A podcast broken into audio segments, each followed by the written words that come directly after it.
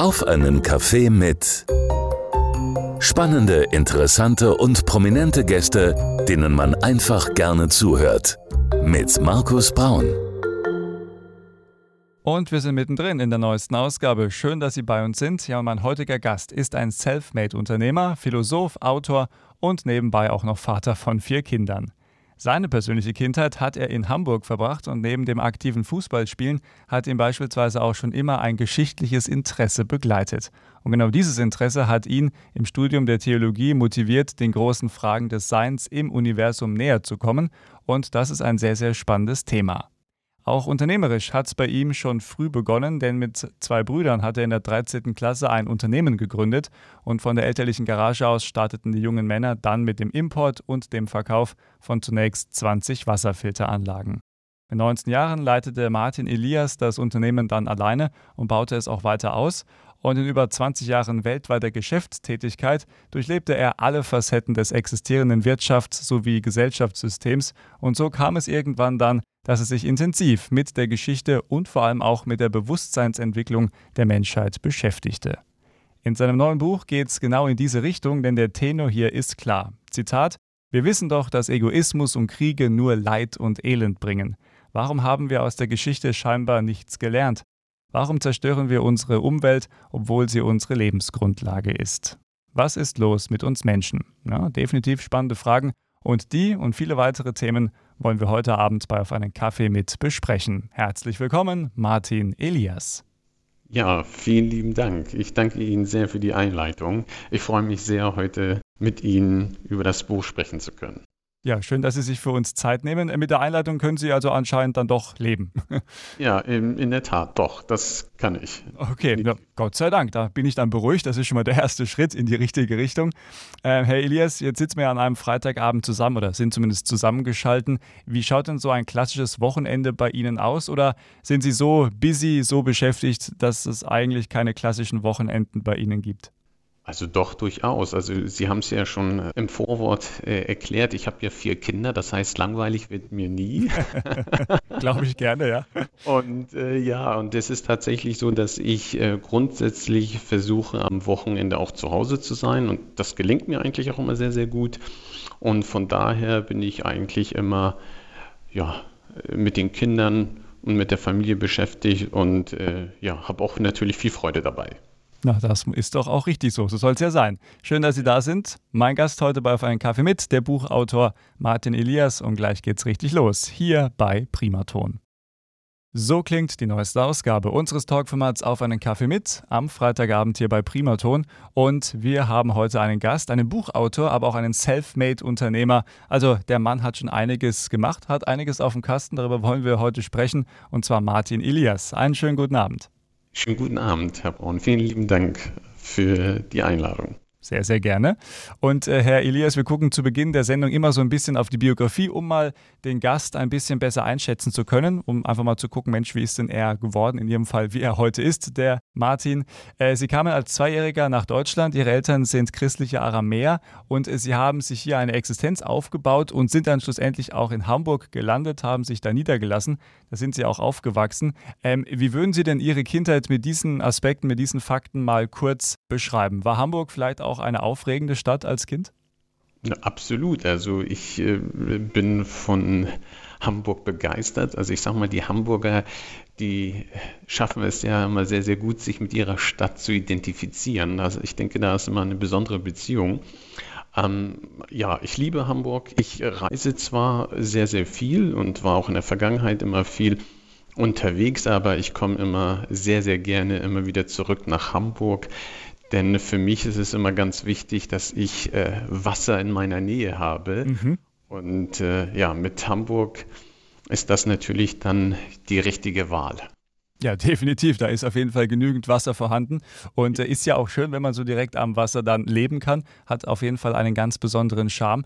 Ähm, Ihre Kindheit, war die aufregend? Weil ich könnte mir vorstellen, also ich bin Landkind, muss ich vielleicht dazu sagen, damit Sie es besser einschätzen können. Und wenn ich dann so höre, Mensch, äh, Kindheit in einer großen Stadt wie Hamburg eben verbracht, äh, das äh, stelle ich mir dann so vor wie einen großen Erlebnisspielplatz.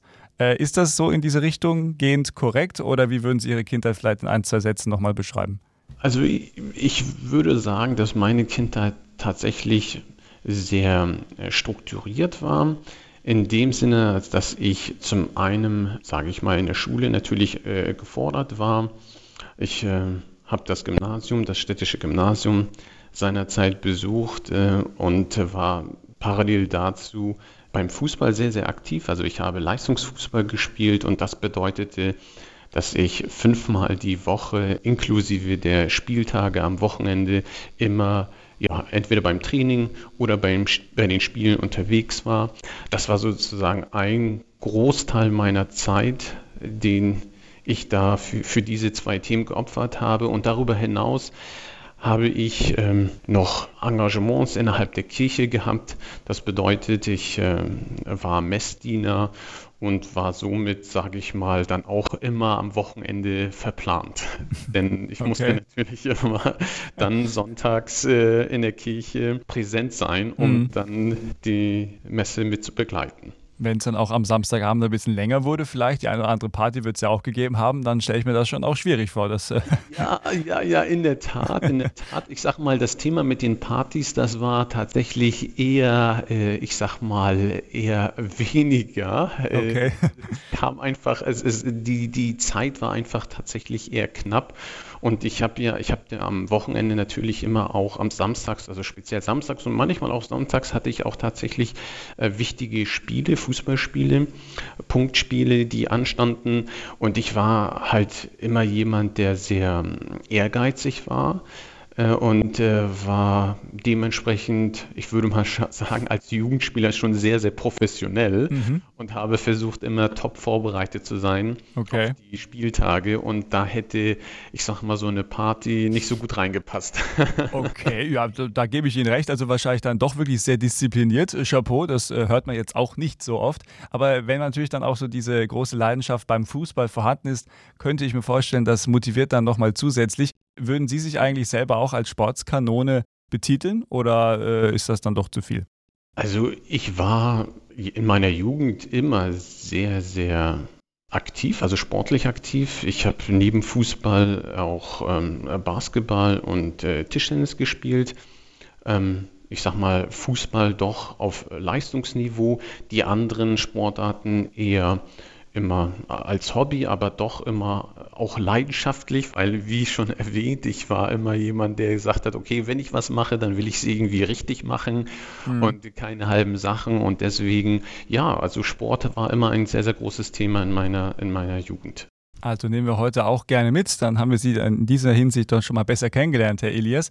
Äh, ein spannender Punkt, um dann auch das Thema Biografie abzuschließen, äh, fand ich großartig bei der Vorbereitung. Parallel zum Abitur lebten Sie zwischen dem 10. und 12. Schuljahr in einem Kloster, um gleichzeitig auch eine theologische Ausbildung zu erhalten. Wie kam es denn dazu und warum eigentlich die Theologie? Was hat Sie vielleicht daran schon immer begeistert? Ja, also das sind äh, wirklich spannende Fragen. Ähm, es war so, dass ich mich ähm, ja relativ früh immer äh, historischen Themen gewidmet habe. Ich war immer sehr, sehr interessiert. Und in dem Zusammenhang kam ich dann mit den großen Philosophen in Berührung äh, mit Sokrates, äh, Platon und Aristoteles. Mhm. Und ich beschäftigte mich in, in, meiner Jugend, da war ich circa 15 Jahren mit deren Schriften und äh, ich, ich fand die mega spannend und äh, habe mir dann natürlich auch die typischen Fragen des Seins gestellt. Wer bin ich? Woher komme ich? Was macht mich zu dem, der ich bin? Und äh, da ich ja auch sehr religiös erzogen worden bin, habe ich gedacht, ist ein Kloster der richtige Ort, um diesen Fragen nachzugehen und ja, mein, meine Spiritualität sozusagen weiter zu vertiefen, um eventuell diesen, diesen Fragestellungen näher zu kommen. Also da ging es tatsächlich darum, auch ein Stück weit mein inneres Ich besser kennenzulernen. Jetzt haben wir schon auf Ihre Biografie kurz geschaut, haben auch schon kurz darüber gesprochen, dass Sie ja Theologie äh, studiert haben, haben auch kurz über Ihre Klosterzeit berichtet, auch ein sehr spannendes Thema. Ich glaube, alleine darüber können wir noch mal eine Sondersendung irgendwann machen, Herr Elias. Äh, da fallen mir spontan dann doch noch ein paar Fragen ein, aber das machen wir dann beim nächsten Mal, denn wir wollen ja noch ein paar andere Aspekte heute unterbringen in dieser Stunde. Und ich habe es in der Einleitung gesagt, Sie waren dann schon relativ jung, ich glaube mit 19 oder 18 auch schon äh, unternehmerisch tätig, auf jeden Fall in der 13. Schulklasse. Und ja. Sie haben in der Garage ihrer Eltern ein eigenes Unternehmen gegründet und das klang für mich so ein bisschen also korrigieren Sie mich, aber wie die Geschichte Apples, ja, das war ja auch ähnlich, da ging es auch mal in der Garage los, lang, lang ist's her. Äh, war bei Ihnen vielleicht auch der Pioniergeist, ähnlich wie bei Steve Jobs und bei Apple, die treibende Kraft oder was hat Sie in diesem jungen Alter motiviert zu sagen, Mensch, Freunde, komm, jetzt machen wir mal ein Unternehmen auf? Ja, tatsächlich eine sehr, sehr interessante Frage und ähm, da gehe ich gerne drauf ein und zwar habe ich ja äh, vorhin berichtet, dass ich ähm, ins Kloster gegangen bin, um die typischen Fragen des Seins nachzugehen und äh, auch mein inneres Ich kennenzulernen. Und äh, als ich mich mit den griechischen Philosophen beschäftigte, da erkannte ich, dass die Menschheit keine großen Fortschritte gemacht hat seit diesen großen Philosophen. Und ich war ein Stück weit enttäuscht, und äh, war auch traurig, dass wir es als Menschheit nicht geschafft haben, geistige Weiterentwicklung zu erreichen. Natürlich gab es technische Fortschritte, mhm. aber die geistige Entwicklung, die habe ich nicht erkannt. Und immerhin sind das schon über 2500 Jahre her, wo diese Philosophen ihre Schriften beziehungsweise auch ihre, ihre Aussagen tätigten. Und äh, während ich mich mit diesen Philosophen beschäftigte und auch diesen typischen Fragen nachging, erkannte ich, dass es immer wieder um die gleichen Fragen ging, beziehungsweise auch um die immer gleichen Motivationen der Menschen geht. Und zwar es immer wieder um Macht und Geld, Macht und Geldansammlung. Mhm. Und egal, wo ich in der Menschheitsgeschichte sozusagen rumstöberte, ich äh, wurde immer wieder mit diesen zwei Themen konfrontiert. Und ich war seinerzeit in meiner, in meiner Jugend, äh, war ich nicht unbedingt der Kapitalist, wie man sich den vorstellen kann, oder der absolute Unternehmer, mhm. sondern ich beschäftigte mit, mich eher mit diesen philosophischen Fragen. Aber als ich das dann erkannte, erkannte ich für mich persönlich zwei Dinge. Ich habe gedacht, nun, ich habe jetzt zwei Möglichkeiten, um mich dieser Entwicklung oder diesen, diesen Dingen, die ich gerade beschrieben habe, zu entziehen, habe ich zwei Möglichkeiten. Die eine Möglichkeit ist, ich könnte in die Wüste gehen und mich vom System abkoppeln. Und die zweite Möglichkeit war, ich werde Unternehmer und finanziell unabhängig, um die Dinge dann so zu gestalten, wie ich sie gestalten möchte. Ich habe mich fürs Unternehmertum entschieden. Ist auch deutlich attraktiver als die Wüste, ja. Absolut, ja, ja. Aber das war, sage ich mal, tatsächlich mein, meine Motivation. Also es ging tatsächlich darum, ähm, finanziell frei zu werden, um dann die Welt, soweit es mir möglich ist, so zu gestalten, wie ich es mir vorstelle. Und als ich dann wieder in Hamburg zurück war, nach dem Kloster, ging das mit dem Unternehmertum ähm, los. Und äh, das äh, war tatsächlich meine Motivation, Dinge im Anschluss dann zu verändern. Okay, also vielen Dank für diese ausführliche Antwort. Da kann man sich jetzt ein bisschen auch besser vorstellen. Trotzdem, wenn man jetzt nochmal auf diesen Fakt guckt, dass man in jungen Jahren sagt, Mensch, ich mache jetzt ein Unternehmen auf, geht einem da nicht die Muffe, denn Sie haben ja dann mittlerweile dann auch ein junges Startup gegründet mit einer Firma mit 3000 Quadratmetern Fläche, hatten auch Angestellte, äh, die haben dann in Schichten Wasserfilter zusammengesetzt. Äh, ja. Da geht einem doch die Muffe. Äh, aber ich würde gerne die Frage noch kombinieren, warum denn eigentlich Wasserfilter? Also warum haben Sie jetzt nicht irgendwie gesagt, Sie machen, weiß ich nicht, andere technische Komponenten oder machen ja. Schuhe oder so. Also ja, ja, richtig. Natürlich eine berechtigte Frage. Also vielleicht zu, zu der ersten Frage, ob man da nicht ähm, ja, Muffensausen oder ähnliches ähm, hat. Ja, natürlich. Und, und insbesondere äh, alle Menschen um einen herum, also auch die Gesellschaft, die waren, die waren natürlich nicht erfreut, dass ich da jetzt anfange, ein Start-up äh, zu gründen, sondern die haben natürlich gesagt, Mensch, mach doch was Vernünftiges, lerne doch was Vernünftiges ist. Ja. Der, der, Klassiker, ja, ja, man Ganz kennt ihn. Genau. Ja, absolut, genau, der Klassiker. Aber ich war tatsächlich sehr davon überzeugt, dass das äh, funktioniert und ich hatte auch ähm, relativ früh dann auch gemerkt, okay, das, das wird was, das, das funktioniert, das läuft und deswegen bin ich auch tatsächlich äh, dran geblieben und ähm, habe das einfach dann, dann forciert. Und ich hatte auch diesen, diese Überzeugung und den Glauben, dass das etwas werden könnte. Und zu der Frage, warum Wasserfilter? Ähm, Wasserfilter deswegen, weil seinerzeit äh, mein äh, Bruder, der war in Kanada, hatte dort Urlaub gemacht und was ihm dort äh, aufgefallen war, ist, dass die dort komische Wassergeräte unter der Spüle haben. Und das kannte er aus Deutschland nicht. Denn in Nordamerika ist das sehr viel stärker verbreitet als bei uns hier in Deutschland oder auch in Europa.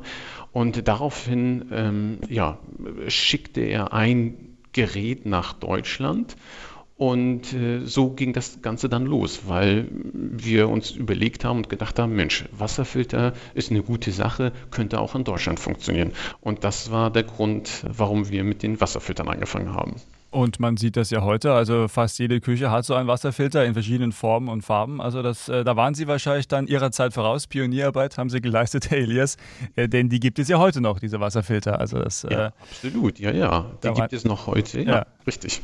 Da waren sie auf der, auf der richtigen Spur. Ähm, und dann haben sie, ich versuche das alles mal ein bisschen zusammenzufassen, dass wir zeitlich das auch einigermaßen noch abdecken können. Und dann haben sie irgendwann dann auch, ähm, ja, nachdem sie dann auch die internationale Geschäftsführung abgegeben haben, gesagt, okay, äh, jetzt muss an, anscheinend etwas anderes her. Äh, sie wollten auch mehr Zeit mit der Familie verbringen. Ist Ihnen eigentlich dann dieser, nachdem es wirklich so richtig gut lief und Sie international auch tätig waren, ich habe es ja vorhin schon gesagt, 20 Jahre Erfahrung hier und da, äh, wirklich viel auch erlebt, ist Ihnen das leicht gefallen zu sagen, okay, Freunde, ich äh, ja, gehe jetzt ein bisschen zwei, drei Schritte zurück, ich äh, trete kürzer, ich bin vielleicht auch ein bisschen entspannter dann aufgestellt. Ist Ihnen das leicht gefallen?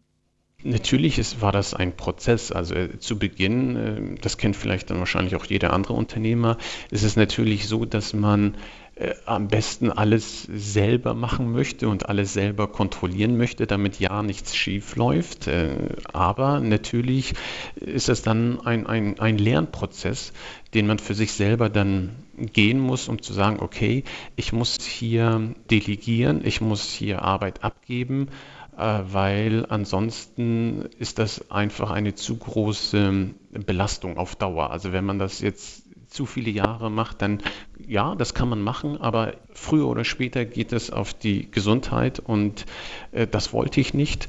Und äh, deswegen habe ich mich dann dazu entschlossen, die Arbeit abzugeben.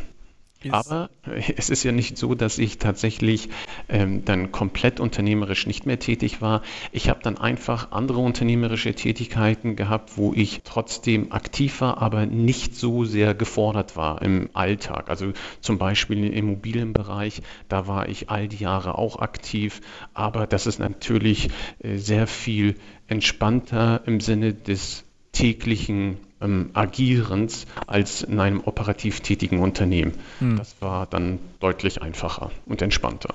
Das ist ja auch wichtig. Am Ende des Tages äh, zählt ja auch das, auch wenn die Arbeit äh, großen Spaß macht. Das sollte man niemals vergessen und äh, diesen Fakt sollte man auch nicht unterschätzen. Ja, wunderbar. Vielen Dank, dass wir da drauf geschaut haben. Wir kommen jetzt auch gleich natürlich zu Ihrem Buch, äh, denn sie hat ja auch immer wieder die Kernfragen angetrieben. Warum steht der Mensch in seiner geistigen Entwicklung da, wo er heute steht? Haben wir gerade schon mal kurz ein bisschen angesprochen.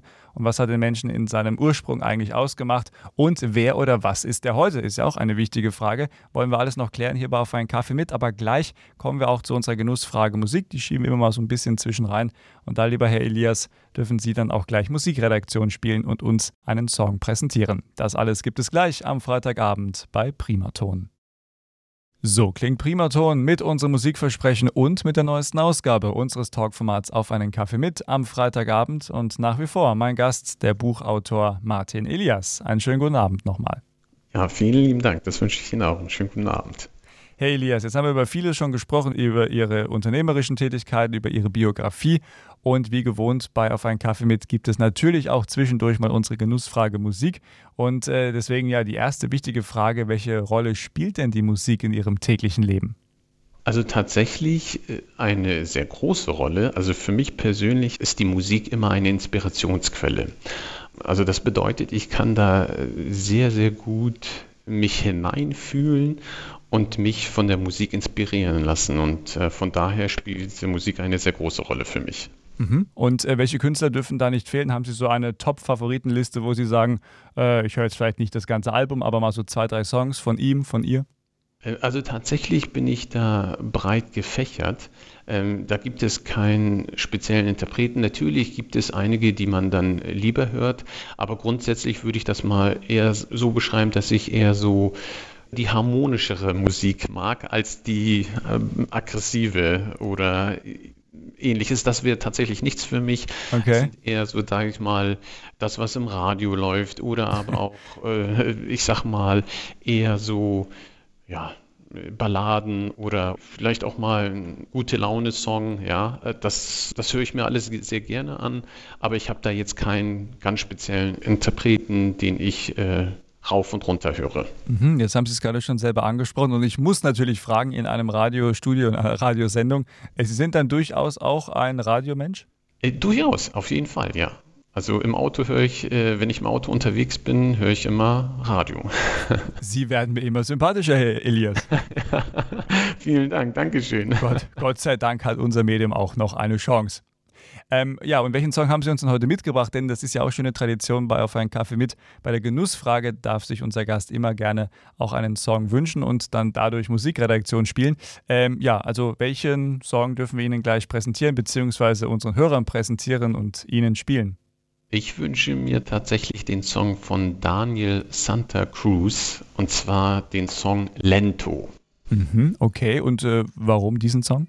Ja, das ist, also ich, ich will noch nicht zu viel verraten, aber dieser Song, wir sprechen ja jetzt gerade über ein aktuelles Buch. Ich habe noch ein weiteres Buch in der Pipeline.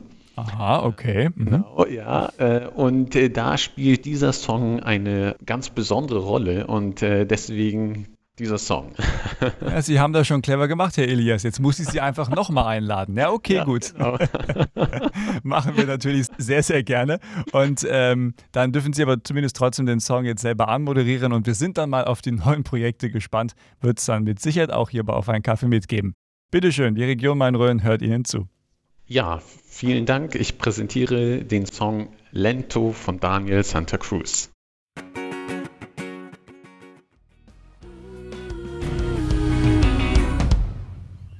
Wir sind noch mittendrin in der neuesten Ausgabe unseres Talkformats Auf einen Kaffee mit und diesen Song gerade gehört, das ist der Musikwunsch meines Gastes und zwar der Buchautor Martin Elias. Nochmal einen schönen guten Abend, Herr Elias. Guten Abend. Jetzt haben wir schon über viel gesprochen. Auch unsere Genussfrage Musik hat schon hier ihren Platz gefunden. Und jetzt das ja, grande Finale. Der Grund, warum Sie gesagt haben, Mensch, zum Herrn Braun komme ich, äh, ohne zu wissen, auf was Sie sich da einlassen. Aber Sie sind ja auch geblieben bis jetzt, deswegen äh, Ihnen scheint es zu gefallen, Gott sei Dank. Und es geht um Ihr neues Buch. Und zwar Der Mensch oder der neue Mensch vom Homo sapiens zum Homo luminus. Mit äh, diesem Buch wollen Sie auch zum Nachdenken anregen kommen wir gleich zu, aber vielleicht gibt es noch den Untertitel, dann kann sich der Hörer schon mal etwas Grobes vorstellen. Denn der Untertitel lautet, warum sind wir, wie wir sind und wie unser Bewusstsein unsere Zukunft verbessert. Was ist eigentlich das genaue Ziel Ihres Buches? Klingt schon sehr, sehr spannend und wir haben ja vorhin schon das aufgegriffen. Sie haben auch viele Fragen, die Sie beantwortet haben möchten. Mal kurz erklärt Ihre Motivation. Mm, ja, vielen Dank, Dankeschön. Also äh, ja, was, was will ich damit sagen oder worum, worum geht es? Also mir geht es tatsächlich darum, mithilfe des Buches eine Entscheidungsgrundlage zu liefern. Also es geht mir gar nicht darum, irgendeine, ein vorgefertigtes Weltbild zu vermitteln, sondern es geht einfach darum, dass ich versuche, anhand der menschlichen Historie aufzuzeigen, wer wir sind und woher wir unsere Überzeugung haben, historisch gesehen. Und in dem Augenblick, wo wir als Menschen verstehen, warum etwas ist, wie es ist, haben wir eine Entscheidungsgrundlage. Und ich ähm, wünsche mir sozusagen, dass äh, jeder Mensch versucht, das Optimum aus sich selber herauszuholen. Und äh, um das Optimum herauszuholen, ist es sehr, sehr wichtig ähm, zu verstehen, was uns eigentlich ausmacht und woher unsere Gedanken und Überzeugungen des Alltags stammen. Und wenn wir das verstanden haben, haben wir eine Entscheidungsgrundlage. Ja, entweder wir können sagen, wir halten an dem fest, äh, was wir bisher gemacht haben, oder aber man entscheidet sich, einen anderen Weg zu gehen. Und dann kommen wir jetzt nochmal eben zu diesen Punkten, die Sie gerade auch schon aufgezählt haben und auch zu diesen wichtigen Fragen. Eine Frage, die mir so ein bisschen oder eigentlich direkt ins Auge gesprungen ist bei der Vorbereitung, was ist los mit uns Menschen? Ich meine, da könnte man ja auch eine ganze Sondersendung drüber machen, aber aus Ihrer Sicht, also Sie haben das ja gerade schon aufgesprochen, dass man vielleicht sich mal selber auf sich besinnt, das haben Sie vorhin schon auch gesagt, vielleicht dann auch mal so sein persönliches Ich findet, das schwingt ja da auch mit. Ähm, also mit dem Blick auf diesen Aspekt, ja, was ist denn eigentlich los mit dem Menschen? Haben wir vielleicht dann auch äh, uns nie weiterentwickelt auf der mentalen Ebene oder wo sind wir unterwegs? Ja, das ist tatsächlich die Frage. Also wenn Sie, ich, ich stelle so eine provokative These zwischendurch in meinem Buch auf, wo ich dann sage, der Steinzeitmensch lebt noch heute. Und äh, warum ich das sage, ist, ähm, das erkennt man dann vielleicht auch, wenn man das Buch dann liest, denn ich beschäftige mich im ersten Teil des Buches, äh, beschäftige ich mich mit der Historie des Menschen und äh, picke mir diverse Epochen der Menschheitsgeschichte raus und versuche anhand dessen zu erklären, wie der Mensch damals ja, gedacht hat, wie die gesellschaftlichen Strukturen organisiert waren und versuche das immer mit dem heutigen Menschen und mit der heutigen Gesellschaft zu vergleichen. Und ähm, ich arbeite daher heraus, dass im Grunde genommen die Motivationen, die uns schon vor tausenden von Jahren begleiteten, immer noch die gleichen sind. Ähm, auf der ethisch-moralischen Ebene. Nicht auf der technischen Ebene, sondern tatsächlich auf der geistigen Ebene. Und ähm, ja, das ist einfach äh, dann äh, wichtig, wenn man dann diese Parallelen sieht und dann dazu beiträgt zu verstehen, was uns Menschen heute und was unsere Gesellschaft dementsprechend natürlich dann uns heute ausmacht. Mhm. Ich habe bei der Vorbereitung auch dann gleich spontan daran gedacht, Mensch, also man kann ja mit den Gedanken sehr, sehr viel steuern, sehr, sehr viel auch bewirken. Nicht? Der, der Glaube versetzt ja vielleicht dann auch Berge, das hängt ja auch da mit zusammen. Und sie haben geschrieben, äh, und, sie gehen auch der Frage nach, warum das Leben für den Großteil der Menschheit trotz allen Fortschritts, also auch dieser technischen Komponenten, aus Überlebenskampf, Unglück und sozialer Ungerechtigkeit besteht. Äh, ist das vielleicht auch ein gesellschaftliches Problem, wenn man jetzt mal guckt, um zum Beispiel zu sagen, unglücklich, ja, wenn ich jetzt dann gucke in den Social Media Kanälen von irgendwelchen erfolgreichen Menschen, das sieht einmal alles perfekt aus und dann gucke ich auf mein eigenes Leben und denke mir manchmal, boah, also so perfekt ist das nicht. Und wenn ich mich selber im Spiegel früh anschaue, denke ich auch, naja, so perfekt schaust du jetzt auch nicht aus. Also wird man immer dann auch durch diese ganzen fortschrittlichen Sachen wie jetzt Social Media, also ob das immer fortschrittlich ist, ist mal dahingestellt, aber ist ja doch auch eine technische Errungenschaft, äh, wird man dann immer unglücklicher und ähm, ja, verrennt sich vielleicht auch in irgendwelchen Scheinwelten, die es ja gar nicht gibt oder die es gar nicht geben sollte?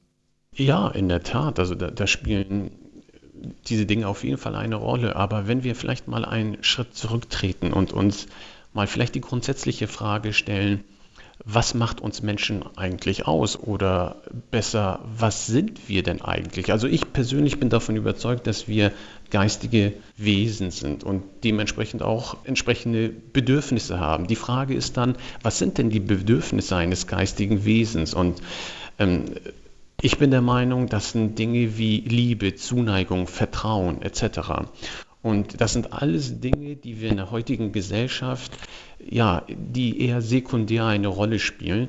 Das Thema Konsum steht ja eher in dem Vordergrund. Also von daher muss man sich dann die Frage stellen, was bewirkt das bei den Menschen? Mhm. Und viele Menschen spüren instinktiv, dass die Dinge, die im Außen geschehen, ein Widerspruch sind zu dem, was sie im Inneren als gut und richtig empfinden. Und das führt bei vielen Menschen zu Frustration, bei anderen führt es zu Depression und bei anderen wiederum zu Aggression.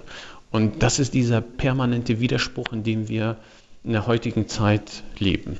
Ähm, jetzt haben Sie auch geschrieben, ähm, dass man sich gut vorbereitet für die Zukunft, bedarf auch ja ein neues Denken und auch neue Lösungsansätze. Das klingt erstmal einfach, aber in der Umsetzung mit Sicherheit gar nicht mal so einfach. Was braucht es denn, um unseren Hörern vielleicht heute Abend auch den einen oder anderen Tipp mit an die Hand zu geben, um dann auch vielleicht leichter durchs Leben zu gehen? Ja, das, sind, äh, das ist eine spannende Frage. Es ist natürlich nicht, ja, es ist, es ist nicht einfach, äh, da eine Antwort zu finden und zu sagen, okay, ich schnipse jetzt mit den Fingern und äh, es ist dann sozusagen alles besser. Ich denke, dass es auf jeden Fall ein Prozess ist. Es ist ein Prozess und äh, im Leben gibt es ganz, ganz viele Teilbereiche. Also ob es nun die Ernährung ist oder ob es ähm, unsere Erde, also unsere Umwelt ist oder aber unsere zwischenmenschlichen Beziehungen, Familie, Freunde etc. Also da, da spielen ganz viele äh, Themen auf jeden Fall eine Rolle, ganz viele Teilbereiche. Und ich spreche dann darüber, dass man probieren muss, alle Teilbereiche des Lebens in Balance zu bringen, um dann für sich selber, sage ich mal, einen Ausgleich zu finden, eine Balance des Lebens zu finden. Und ähm, das ist natürlich nicht von heute auf morgen zu schaffen, aber durchaus ähm, ein Prozess, den man gehen kann und ähm, ja, den man auch dann erfolgreich abschließen kann. Deswegen versuche ich in meinem Buch eine Entscheidungsgrundlage zu liefern, indem ich aufzeige, wie die Dinge miteinander zusammenhängen und wie man dann durch bewusste Entscheidungen äh, in die eine oder andere Richtung gehen kann. Also als Beispiel könnte ich jetzt zum Beispiel sagen, wir Menschen in unserem Alltag denken zum Beispiel nicht nach, ob wir atmen oder ob wir schlucken. Das sind Dinge, die vollautomatisch ablaufen. Mhm. Und äh, solche Dinge gibt es vielfach in unserem Alltagsleben. Und wenn wir dann aber darüber nachdenken und reflektieren, dann haben wir die Möglichkeit, bewusst eine Entscheidung zu treffen und eventuell einen anderen Weg einzuschlagen, einen idealeren, besseren Weg. Das sind viele Gedanken, die man erstmal sacken lassen muss. Und man merkt auch, das ist ein sehr kompliziertes Thema. Das kann man auch nicht in zwei, drei Sätzen zusammenfassen. Und wir wollen ja auch die Leute dazu bringen, dass sie ihr Buch selber lesen. Und wir haben auch Exemplare. Das ist das Schöne. Wenn Sie also, meine Damen und Herren, so ein Buch haben möchten, und zwar das neue Buch von Martin Elias, dann können Sie uns jetzt einfach eine WhatsApp-Nachricht schreiben unter Schweinfurt 209020. Und mit ein bisschen Glück gibt es dann das neue Buch meines Gastes. Herr Elias, vielen Dank bis hierher. Und äh, wir wollen ja eben die Leute dazu bringen, dass sie das Buch dann auch selber lesen, verstehen und vielleicht auch dann neue Aspekte, neue Infos, neue Tipps für ihr Leben rausziehen können. Ja, Herr Elias, hat mir großen Spaß gemacht. Vielen Dank bis hierher. Ich hoffe, Ihnen hat das auch äh, Spaß gemacht und Dankeschön, dass Sie über Ihr Buch heute berichtet haben. Vielen lieben Dank, Dankeschön. Das hat mir tatsächlich sehr viel Spaß gemacht. Und äh, wir kommen jetzt auch gleich noch zu Ihrem Schlussstatement. Ist auch eine schöne Tradition. Das, was Ihnen noch wichtig ist, das, was Ihnen vielleicht noch unter den Nägeln brennt, dürfen Sie gerne noch an unsere Hörer wenden. Vorher aber vielleicht dann auch noch die Kombination. Äh, was wünschen Sie sich persönlich für Ihre Zukunft? Vielleicht aber auch für das Jahr 2023 noch. Also ich wünsche mir tatsächlich, dass ähm, ich mit dem Thema des Buches ähm, eine, eine breite Öffentlichkeit erreiche, weil ich denke, dass das ähm, einfach ein wichtiges Thema ist, das zu reflektieren und auch ähm, das Potenzial hat zu einer, einer besseren Gesellschaft, ähm, wenn wir an uns selber arbeiten, also jeder für sich. Also darum geht es. Also jeder für sich soll versuchen, das Optimum aus sich herauszuholen, um, um damit dann auch eine bessere Gesellschaft zu erschaffen. Und das würde ich mir tatsächlich äh, wünschen.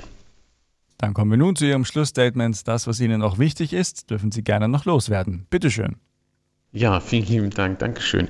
Zu dem Statement vielleicht nochmal eine prägende Aussage, die in meinem Buch vorkommt und die vielleicht auch das Ganze noch einmal unterstreicht und verdeutlicht. Und zwar geht es um das Thema Spiritualität und äh, in dem Zusammenhang die Wissenschaft. Ähm, und äh, da habe ich eine prägnante Aussage, die zum Nachdenken anregt, die da lautet, wenn ich mich der Wissenschaft zuwende, kann ich nicht mehr an Gott glauben. Ich muss wissen.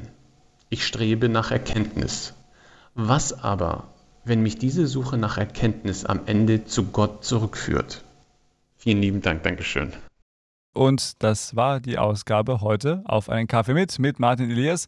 Hat mir großen Spaß gemacht und Sie haben es ja selber schon angeteased. Also beim neuen Projekt einfach gerne melden und dann unterhalten wir uns hier gerne wieder. Oder nochmal über Ihre Klosterzeit. Ich glaube, das ist auch noch eine eigene Sendung wert. Und mal gucken, was dann noch so bei rumkommt. Dankeschön und ein schönes Wochenende.